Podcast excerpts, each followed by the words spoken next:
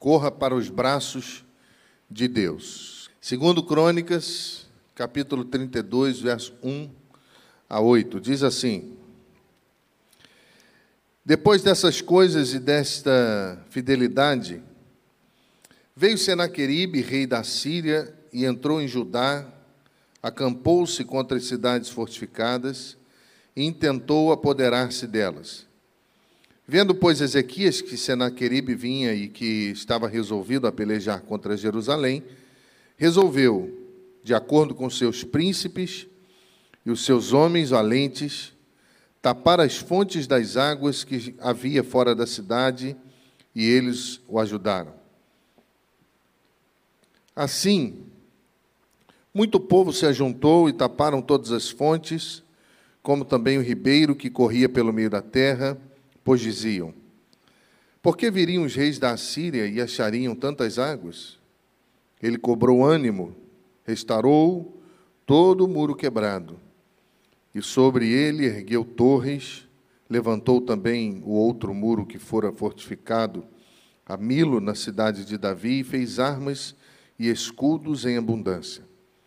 Pôs oficiais de guerra sobre o povo, reuniu-os na praça, na porta da cidade, e lhes falou ao coração, dizendo: Sede fortes e corajosos, não temais, nem vos assusteis por causa do rei da Síria, nem por causa de toda a multidão que está com ele.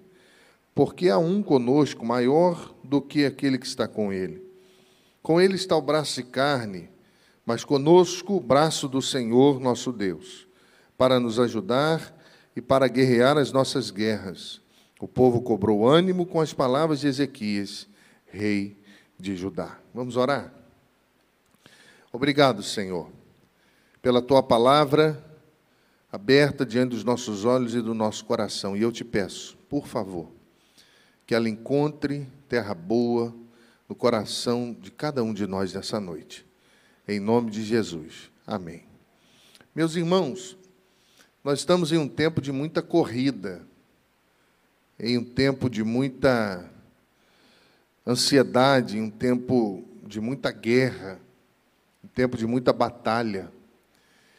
Nós temos rumores de guerra por todos os lados, sejam guerras internacionais, presidentes que, que entram, presidentes que saem, autoridades do mundo todo se encontrando buscando solução para esse tempo, países com todas as formas diferentes de governo ah, se autodestruindo, cristãos morrendo pelo mundo todo.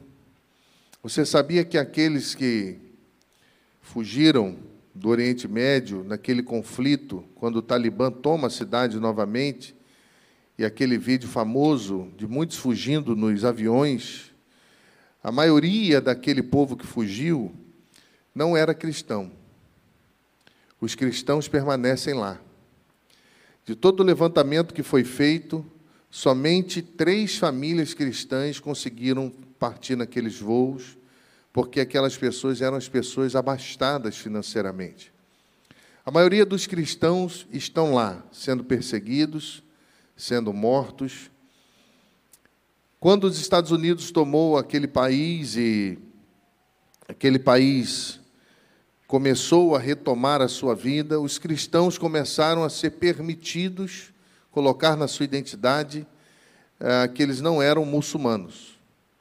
Então, os cristãos tinham na sua identidade escrito não muçulmano. E agora, quando o Talibã chega, destruindo tudo, muitos cristãos estavam queimando as suas identidades, porque as pessoas estavam entrando nas casas, identificando os cristãos e matando. Só que nesse exato momento existem pessoas lá que estão traduzindo a Bíblia. Nesse exato momento existem igrejas, convenções se mobilizando para tirar crentes de lá. E alguns desses foram ah, inflamados a saírem também, a deixarem. E eles disseram: Nós não podemos deixar de concluir esse trabalho. Estão empregando o risco da própria vida por amor ao Evangelho e às pessoas que vão vir após eles. Pessoas correndo para todos os lados, pessoas felizes, correndo rumo à felicidade, pessoas correndo rumo à tristeza, à destruição e à dor. Mas fato é, meus irmãos, que a corrida ela tem sido um, um desenho de todos nós. A corrida tem sido algo permanente na vida do povo. E nós precisamos correr, mas também saber como correr. Porque muitas vezes corremos em vão. Alguns passam uma vida toda correndo em busca de uma coisa que disseram para elas que é importante, e no, na tenra idade, ou na idade mais avançada, essas pessoas vão, desco vão descobrir que correram por uma coisa que perecia.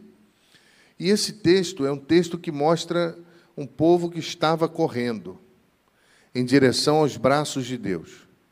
Esse texto mostra um povo que estava maravilhando-se das belezas, das belezas de Deus.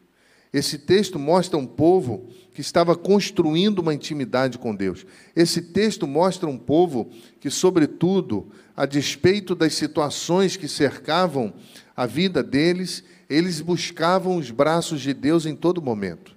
Você conhece o texto, Ezequias está em um tempo maravilhoso, e se você olhar o capítulo 31, você vai perceber que Ezequias estava restaurando as coisas de Deus, ele estava vivenciando um tempo maravilhoso, porque ele estava fazendo o que era bom e reto diante do Senhor.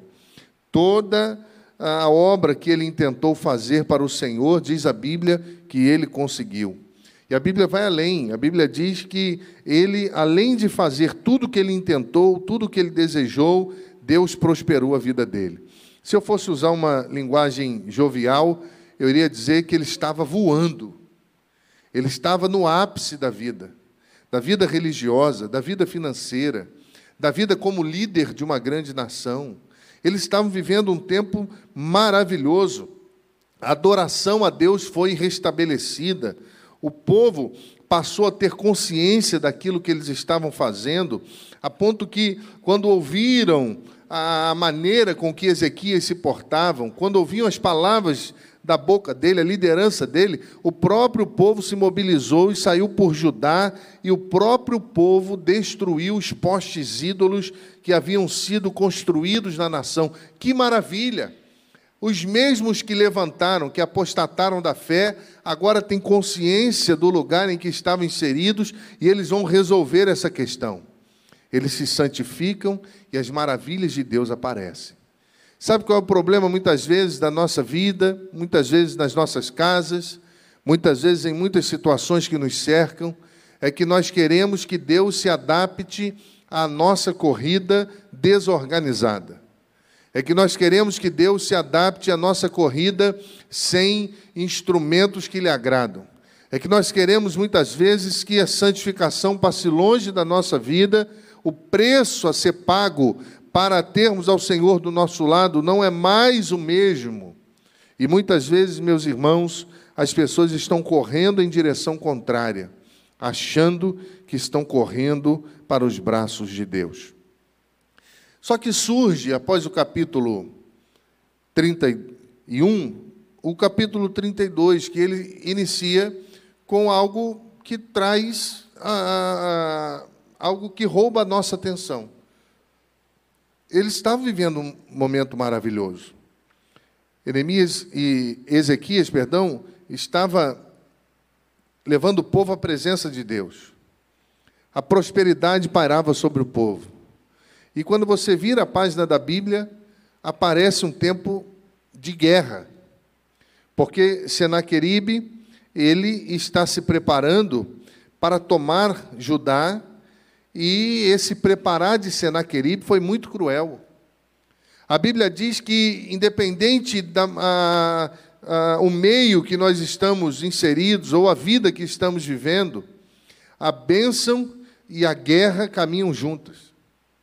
A bênção de termos o Senhor ao nosso lado, de termos os braços de Deus conosco, mas a guerra de termos os inimigos contra-atacando, os inimigos não permitindo que o povo de Deus avance, ela também é uma realidade.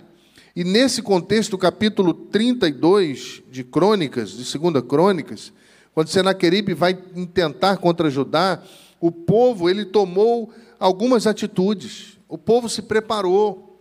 O povo não esmureceu, o povo não ensoberbeceu.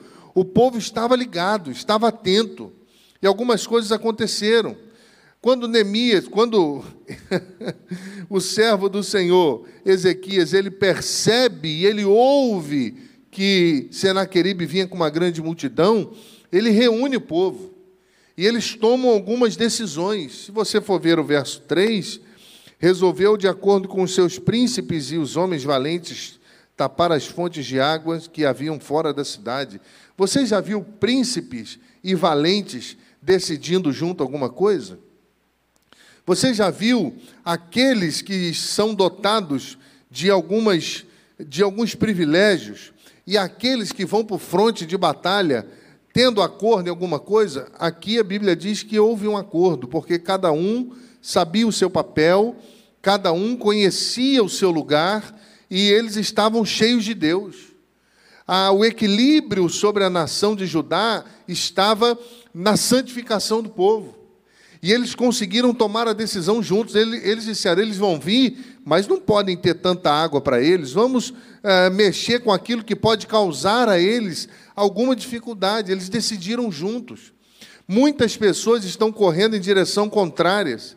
Se não há equilíbrio nas decisões, se não há equilíbrio na, naquilo que é decidido para proteger a família, naquilo que é decidido para proteger a igreja, naquilo que é decidido para proteger aqueles que nós queremos bem. Eles tomaram uma decisão juntos. E a Bíblia diz que, a, que essa decisão foi olhar para os lugares vulneráveis da nação.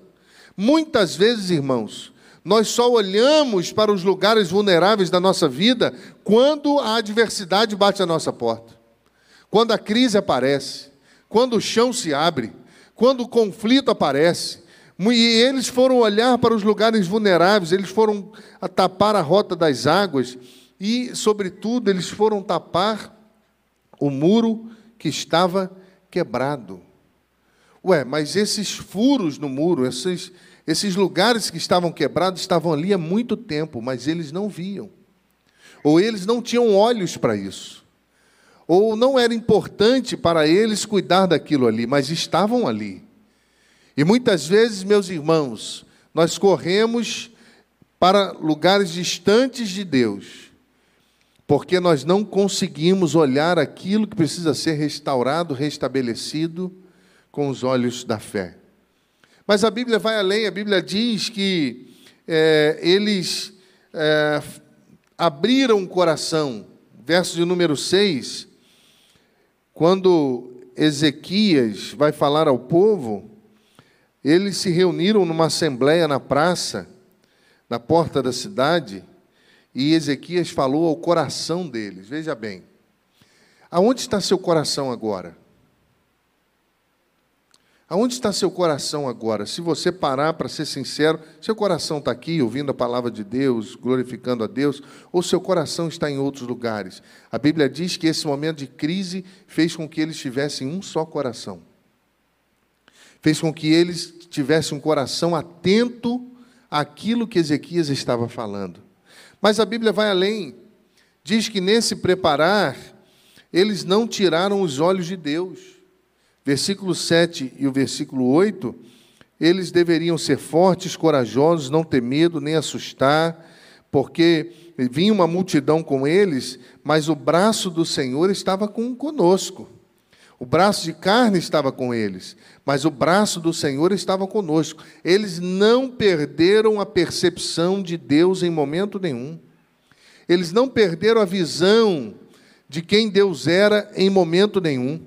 Nós muitas vezes precisamos, meus irmãos, voltar a consagrar a nossa vida e correr em direção aos braços do Senhor, porque só Ele pode nos dar segurança para enfrentar esse mundo que vive em crise.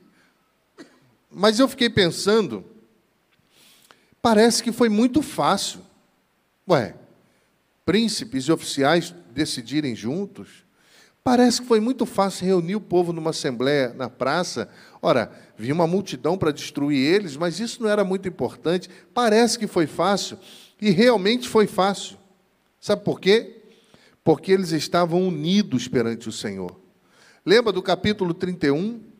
Eles estavam fazendo o que era reto e bom diante do Senhor. Eles já vinham em uma construção espiritual. Eles já vinham em uma dedicação de vida. Eles já vinham diante do Senhor. Então, quando eles precisaram se reunir, não houve um esforço sobremodo, porque eles já estavam unidos. E isso é muito lindo, meus irmãos. Já estavam acostumados com os atos bons, retos e verdadeiros de Ezequias, com a prosperidade da casa de Deus e com a bênção de Deus sobre eles. Eles já estavam acostumados. Isso não foi pesado para eles. Quando Ezequias convocou-os à praça, quando Ezequias convocou-os à presença do Senhor, isso não era estranho para eles. Isso fazia parte da vida deles. E muitas vezes nós somos arrebentados pelas corridas da vida, porque corremos, corremos, nos cansamos sobremodo, porque corremos para longe de Deus. Corremos para as coisas que nos agradam para trazer alegria ao nosso coração, à nossa vida e muitas vezes uma alegria momentânea. Outra questão interessante que eu passo a observar é que eles conseguiram conversar. Veja bem, os príncipes, os homens valentes, há quanto tempo você não tem uma conversa com a sua esposa sem brigar? Há quanto tempo você não tem uma conversa, por mais dura que seja com seu marido, sem tornar essa conversa em uma briga e discussão? Eles conseguiram conversar. Eles conseguiram dialogar, eles conseguiram chegar a um denominador comum, a ver os muros, a ver os buracos, a ver as águas, a olhar as situações que estavam ali.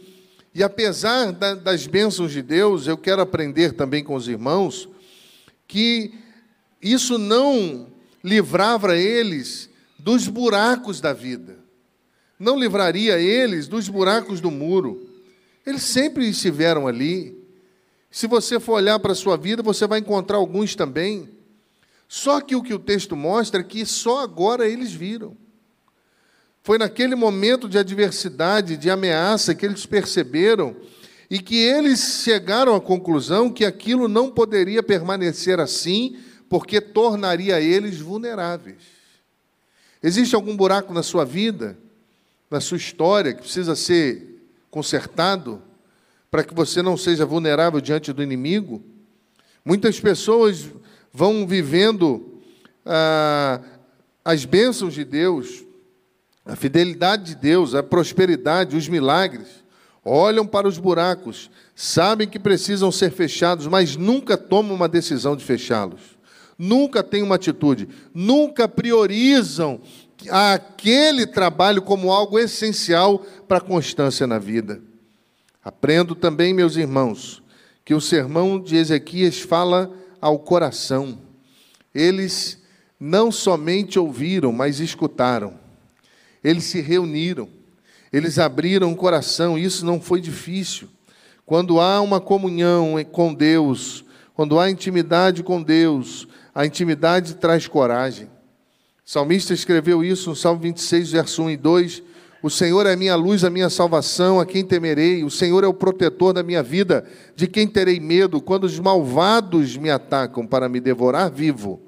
São eles, meus adversários, inimigos, que resvalam e caem. Que coragem!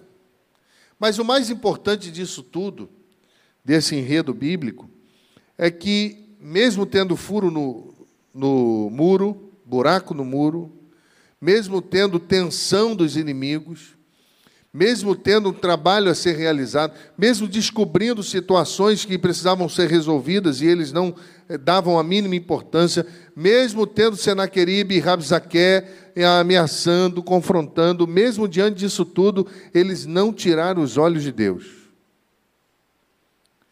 Ezequias reúne o povo e diz: Olha, com eles está o braço de carne, mas conosco o braço do Senhor. Amém, meus irmãos? Eles não tiram os olhos de Deus. Senaqueribe estava chegando com uma grande multidão, mas eles confiavam que Deus estava com eles. E aí, alusivo a esse texto, Isaías, no capítulo 36, falando desse acontecimento, vai mostrar o quanto Senaqueribe e Rabzaqué estranharam a coragem de Ezequias. Eles não entenderam nada, porque tinha uma multidão, mas uma multidão vindo contra eles. Humanamente eles estavam fragilizados, humanamente eles estavam já destruídos, mas Ezequias manteve. Ontem eu realizei o casamento da Joana, né? E o esposo é militar. E quando ele entrou com aquela farda bonita, eu acho que mais um militar amigo dele era padrinho. E quando a noiva vinha entrando naquele movimento bonito que todo mundo chora, o amigo dele dizia para ele assim: todo mundo olhando para a noiva, e o amigo dizia para ele: mantém, guerreiro, mantém, guerreiro. E ele olhava, abria um sorriso. Ezequias manteve a posição. Ele não desviou os olhos de Deus, mesmo tendo uma porção de problema para resolver, mesmo tendo medo, mesmo tendo aflições que ele desconhecia. A confiança dele no Deus de Jacó, no Deus de Israel, fez com que Senaqueribe e Rabzaqué estranhassem. Se você abrir a sua Bíblia no capítulo 36, no versículo 4 do profeta Isaías, você vai ver Rabzaqué dizendo a Ezequias: Que confiança é essa em quem você te estribas? Você está doido? Você está se apoiando em quem? Você não viu que nós já destruímos as nações por onde passamos? Olha a multidão que está aqui, Olha, você só pode estar louco. Que confiança é essa? O mundo olha para você e diz: Que confiança é essa? Muitas vezes as pessoas olham para nós e elas dizem: Que confiança é essa? Ele manteve a posição porque ele estava firmado no Senhor. E meus irmãos, percebendo isso, eles disseram que Ezequias não podia ajudá-los. Além disso, disseram: Não confie nele, não deis ouvidos a Ezequias ele vai enganar vocês, ele não tem força para isso. Veja bem, meu irmão, eles não paravam de tentar desestabilizar o povo. Eles falavam com o povo, eles afrontavam Ezequias, eles tentavam o tempo todo tirar ele da posição, para que no meio do povo de Deus começasse um clima de tensão e de destruição. Mas ele manteve eles tentavam desestabilizar e ele mantinha a posição.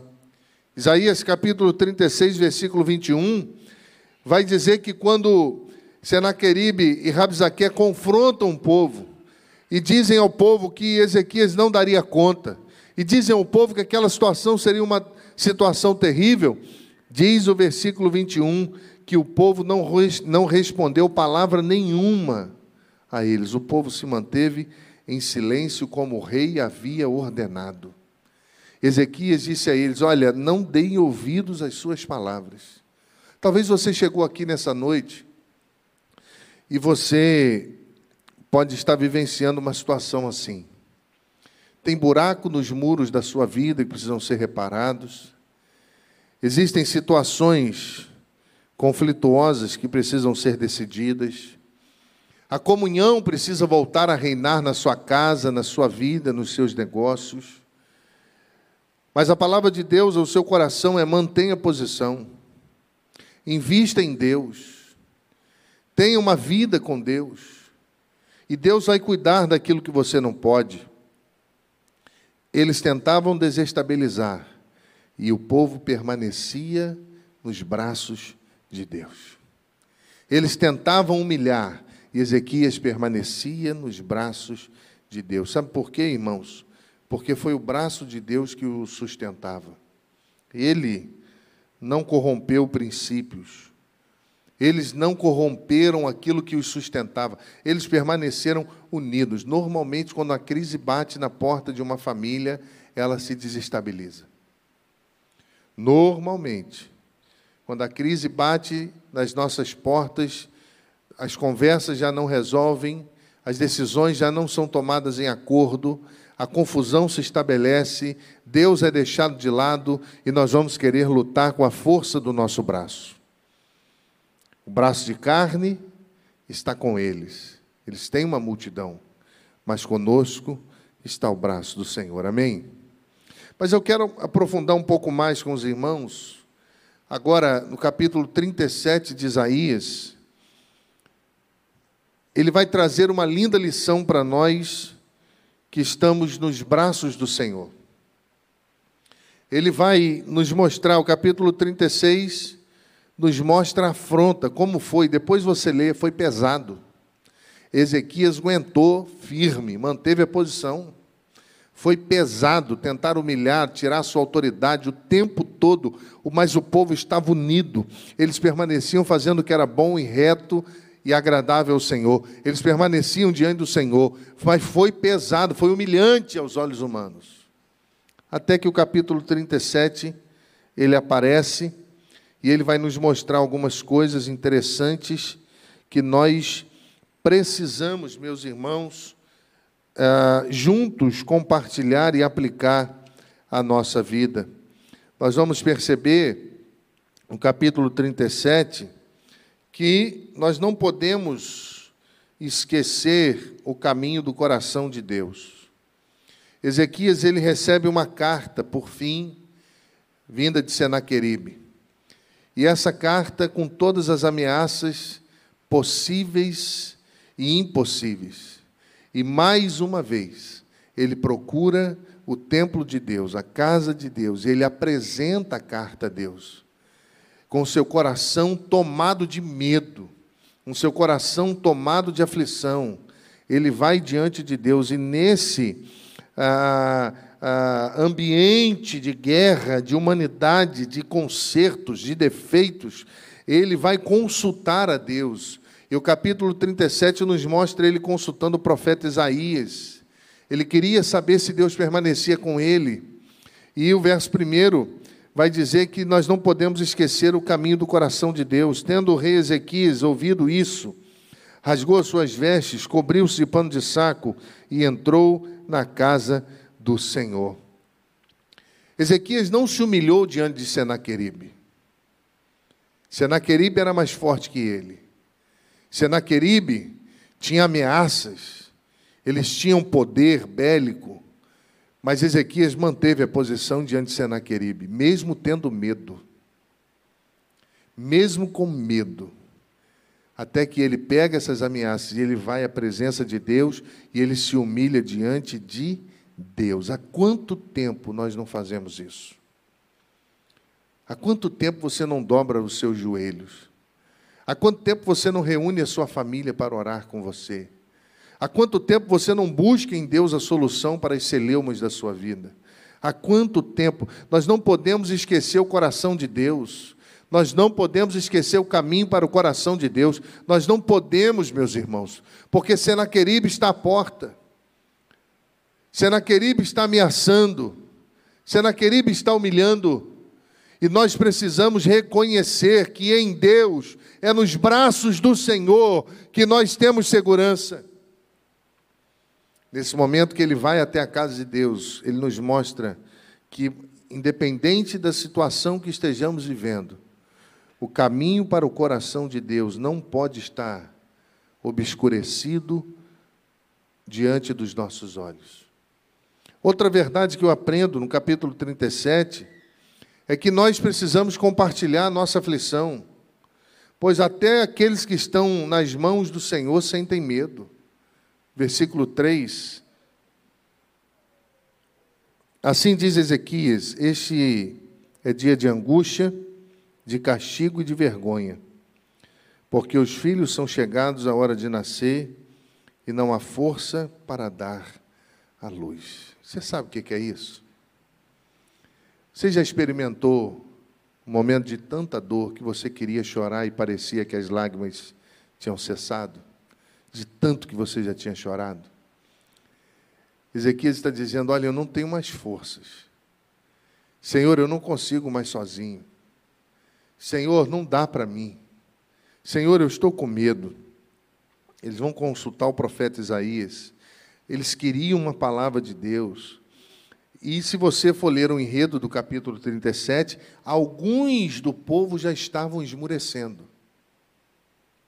Não estavam aguentando a pressão, não estavam conseguindo manter a posição, estavam sucumbindo. E o versículo 4, ele vai orar para que eles pudessem resistir. Porventura, Senhor meu, meu Deus, terá ouvido as palavras de Rabzaqué, a quem o rei da Síria, seu senhor, enviou para afrontar o Deus vivo? E repreenderá as palavras que o Senhor ouviu? Faze, pois, tuas orações pelos que ainda resistem. Pelos que ainda resistem. Alguns já estavam sucumbindo. Na sua casa, quem que já entregou os pontos? Você ou sua esposa? Ou seus filhos? Na sua família, quem que já entregou os pontos? Você tem que orar por eles. Você que está forte, você que está mais firme, você que está mantendo a posição, você precisa interceder por eles. Você não pode abandoná-los à própria sorte. Não desista dos seus filhos. Não desista do seu casamento.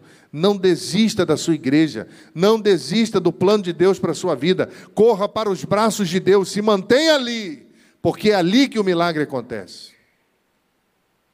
O texto vai dizer que Deus responde a eles. Ezequias vai à presença de Deus e Deus o responde, dizendo que resolveria o problema dele, que Senaqueribe estava arrebentado, ia ver com quem ele tinha se mexido, mas entre a fala de Deus a Ezequias e a ação de Deus, havia afronta contínua contra Ezequias. E aí ele recebe essa carta ameaçadora, e se você conhece a história, no capítulo 37, verso 14, mais uma vez ele vai para a presença de Deus. E eu quero ler com você o verso 14 ao verso 20. Tendo Ezequias recebido a carta das mãos dos mensageiros, leu-a então, subiu à casa do Senhor, estendeu-a perante o Senhor e orou ao Senhor, dizendo: Ó Senhor dos exércitos, Deus de Israel, que estás entronizado acima dos querubins, tu somente é Deus de todos os reinos da terra, tu fizestes os céus e a terra. Inclina, ó Senhor, os ouvidos e ouve, abre, Senhor, os olhos e vê. Ouve todas as palavras de Senaqueribe, as quais ele enviou para afrontar o Deus vivo. Verdade é, Senhor, que os reis da Síria assolaram todos os países e suas terras, e lançaram no fogo os deuses deles, porque deuses não eram, senão obras de mãos de homens, madeira e pedra. Por isso, os destruíram.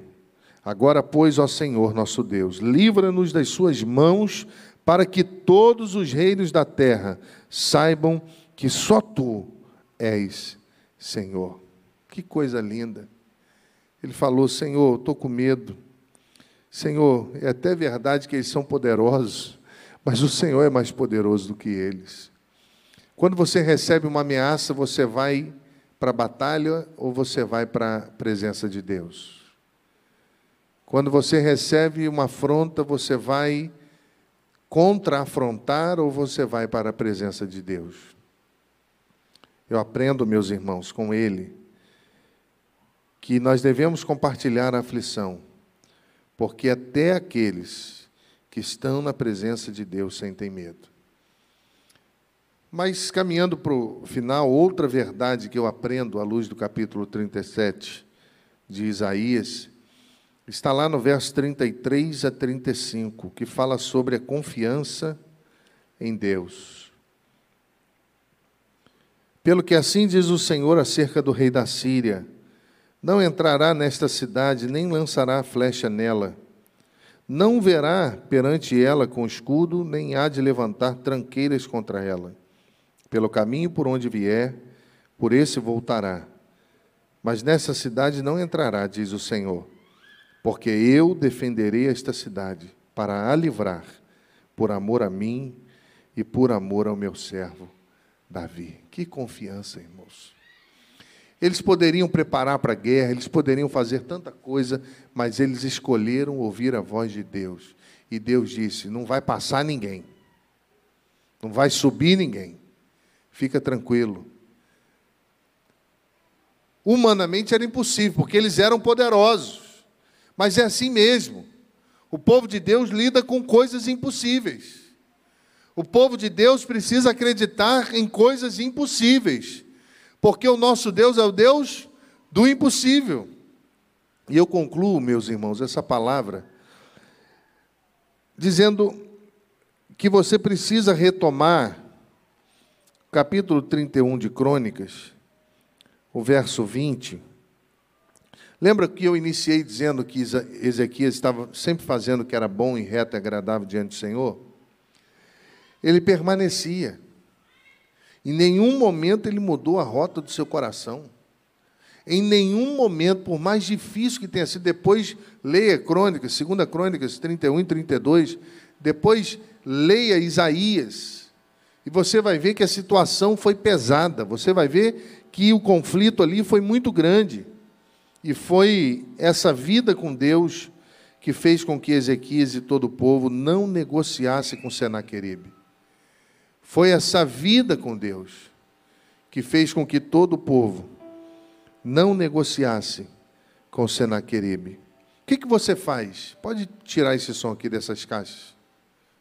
O que, que você faz, meu irmão, quando existem as pressões contra a sua vida? O que, que você faz quando o inimigo se levanta para te acusar ou para tentar, de alguma forma, desestabilizar você e a sua família? Ezequias e o povo não negociaram, mas muita gente está estragando a sua vida, porque estão entregando os pontos de maneira muito fácil. Sabe por quê? porque perderam a vida com Deus. Perderam a intimidade com Deus. E a única coisa que lhes resta é a força do braço. Quando nós perdemos o coração de Deus, nós perdemos tudo. Quando nós perdemos a confiança em Deus, nós perdemos tudo. Você está negociando com os inimigos ou você está se humilhando diante de Deus? o bom, o reto e o verdadeiro, para muitas pessoas não está mais diante de Deus. Ezequias começou assim, e até esse momento da história, ele permanecia assim. Não sei quanto tempo você tem de vida cristã e nem o que você está enfrentando. O que eu sei é que você não pode esmorecer na posição. Muitos projetos estão inacabados, muitas, muitos abismos têm roubado as forças de muitas pessoas, têm cercado muita gente. Mas Ezequias permaneceu fazendo o que era certo diante do Senhor, manteve a posição, sustentou a posição, mesmo diante de um julgamento de todo tipo. Pressões por todos os lados. A Bíblia diz que ele permaneceu nos braços do Senhor. Na primeira epístola de Pedro, capítulo 5, versículo 7, vai dizer: Confie no Senhor todas as suas preocupações, porque Ele tem cuidado de vós. Eu queria convidar você a dobrarmos os nossos joelhos, porque nós precisamos de, de Deus. Nós precisamos colocar o nosso coração, as afrontas, tudo diante dele, porque Ele é o único que pode nos ajudar.